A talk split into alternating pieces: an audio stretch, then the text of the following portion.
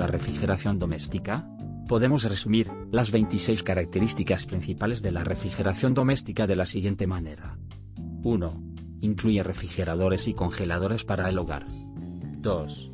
Los equipos poseen compresor del tipo hermético. 3. La potencia del compresor en refrigeradores y congeladores no suele pasar de un caballo de potencia. 4. No suelen tener más de un compresor. 5. La protección del compresor se enfoca en térmicos, para detener el equipo por exceso de corriente. 6. El dispositivo de expansión suele ser el capilar. 7. Son equipos alimentados con la electricidad monofásica. 8. La carga de refrigerante en congeladores y neveras no suelen superar un kilogramo de refrigerante. 9. Los controles electrónicos suelen trabajar con 12 y 5 voltios. 10.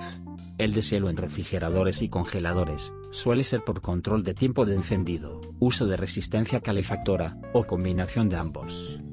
11. No suelen tener control específico de humedad. 12.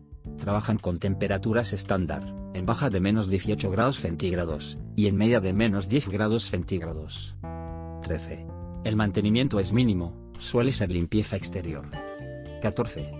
Los equipos de refrigeración y congelación presentan su nivel de capacidad por volumen en pies cúbicos, y no por la potencia frigorífica. 15. Son elaboradas con tuberías de cobre. 16. No poseen válvulas mecánicas de control. 17.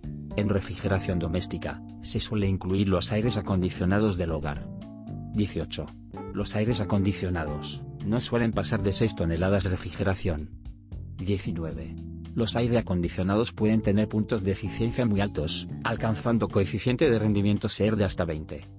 20. La presencia de equipos inverter en refrigeración doméstica es cada vez más común. 21. El costo de estos equipos no suele superar los 2.000 dólares, aunque es una clasificación muy general. 22. La electrónica de control suele estar concentrada en una sola tarjeta, a diferencia de los equipos inverter. 23. El sensor de mayor presencia en equipos de refrigeración doméstica, es el sensor de temperatura. 24. El sensor de temperatura usado es el termistor. 25.